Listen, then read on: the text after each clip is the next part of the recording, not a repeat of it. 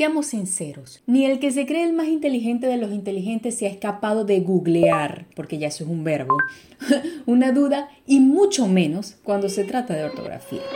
Mañosa, ladrona, tenía las lágrimas así que hablaba que su marido acá, que la dejó y ella está mal y que ella va a luchar y, que ella vendió dos propiedades, que ella le pasaba la plata al marido, todas las cosas. Yo la veo que ella se está haciendo la víctima, víctima, víctima. Yo la veo que ella se está haciendo la víctima. Digan lo que quieran, chillen, lloren, pataleen, pero a todos nos asaltan dudas a la hora de escribir. Y ahora con las nuevas tecnologías y con papá Google, como yo le digo, es muy fácil aclararlas. Eso sí, mi consejo es que revisen contenido serio, como por ejemplo yo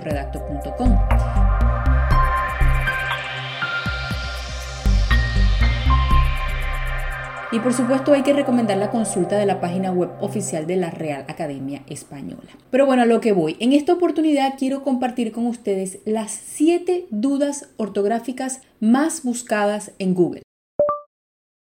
Yo soy María Cecilia Ferreira y esto es Yo Redacto en podcast.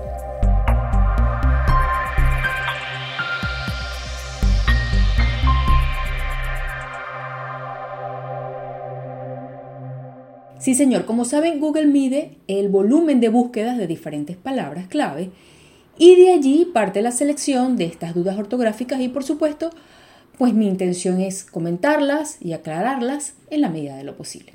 Entonces, aquí comienza el conteo regresivo. Para que sea más emocionante, empecemos con el puesto número 7. Muy buenas a todos. Démosle un fuerte aplauso a mi amigo, el número 7. Duda gramatical número 7. Sobre todo, ¿va pegado o separado?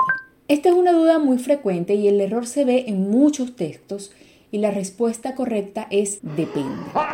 El sobre todo que va junto es un sustantivo y es sinónimo de abrigo. Se escribe separado cuando se suma el adverbio sobre y el sustantivo todo y significa principalmente, especialmente, etc. Por ejemplo, me gusta sobre todo el café con leche. No hay trucos para identificarlo, solo recuerda que el único que va pegado es el abrigo y ya está. Hoy os presento el número 6. La duda número 6 aparte. La palabra aparte va pegada o separada. Pues irónicamente siempre, siempre, siempre se escribe junto. Aparte va junto, va pegado. Es una sola palabra. Ya, no te pongas así. Ya sé que no sabes. Pobrecita, ya aprenderás. Que si tú te pones serio y te enojas, nunca voy a aprender. Duda gramatical número 5 cuándo se escribe aún, con acento o sin acento. Son homófonas. Hablamos de este tipo de palabras en un podcast anterior. El aún que va con tilde es el que se usa como sinónimo de todavía y para reconocerlo solo tienes que intercambiarlo en la oración. Por ejemplo, mañana no presentaré el examen, aún no estoy preparada. La versión que no lleva tilde es sinónimo de incluso o de ni siquiera. Ejemplo, no veré a Simón aún muriéndome por ella. Simón, ¿qué haces aquí tan tarde? Deberías estar ya en casa con tu madre y con tu esposa. Vamos ahora a la duda número 4 más buscada de Google. El número 4. ¿Cuándo se escribe sino pegado y cuándo se escribe sino separado? Sino separado se usa para introducir una oración condicional negativa. Por ejemplo, Andrés exige que le pongan 10 en el examen. Si no, dejará de estudiar.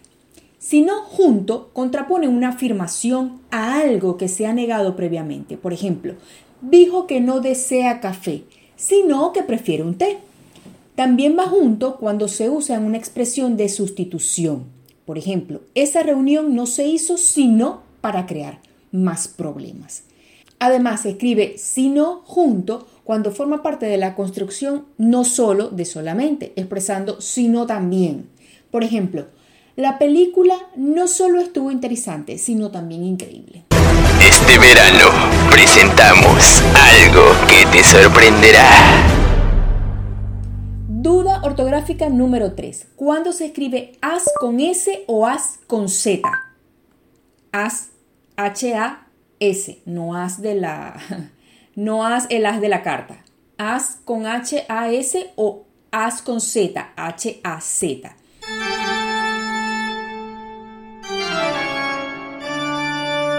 Haz con S es la segunda persona del singular del verbo haber.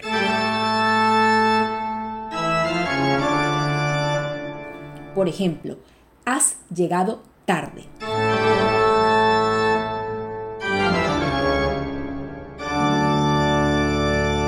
El has con Z, con Z, es el imperativo de hacer. Haz lo que te digo o no te dejaré salir, por ejemplo.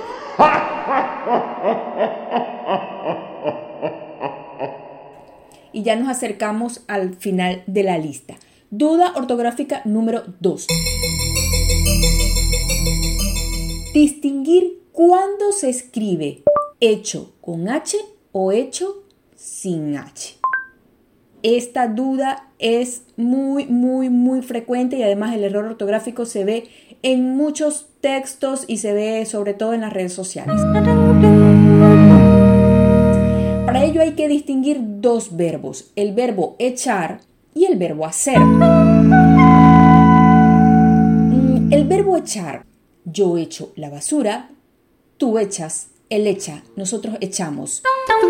Yo te echo de mi casa, fuera, largo, adiós, no te quiero ver. Y también puede ser sinónimo de votar. Ese hecho va sin H, mientras que el hecho que va con H es del verbo hacer. ¿Has hecho las tareas? Yo he hecho todos mis deberes, mamá. Me gustaría que me dijera mi hija o mi hijo eso. A veces me lo dice.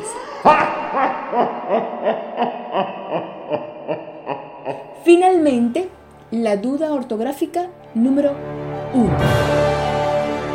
Hablé de ellas también en otro podcast y son las famosas AI.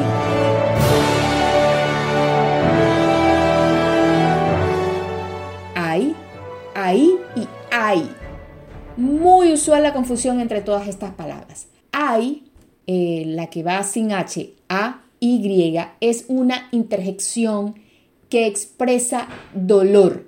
¡Ay! Me dio un golpe con el filo de la mesa en el dedo pequeño del pie. Aunque cuando nos pasa eso no solemos decir propiamente ay, decimos otras cosas. Pero bueno, ese es el ay. Sin H. Ay con la A y la Y. Ay de ahí, A, H, I y latina, la I del puntico, es de allá. Se trata de un adverbio de lugar. En este caso indica un lugar muy próximo a la persona que lo dice. Tienes el cuaderno ahí al lado de la silla. Ahí con H y la Y es la tercera forma del singular del presente del verbo haber. Hay un vaso de leche en la nevera. Hay un mosquito en la pared. Esta es la número uno, las famosas hay. Yo sé que hay muchas otras dudas, pero escogí estas siete porque son las más buscadas en Google, como les dije. Y espero que quien aún las tenga, al haber escuchado este podcast, pues las haya aclarado. Yo soy María Cecilia Ferreira y esto es Yo Redacto en Podcast.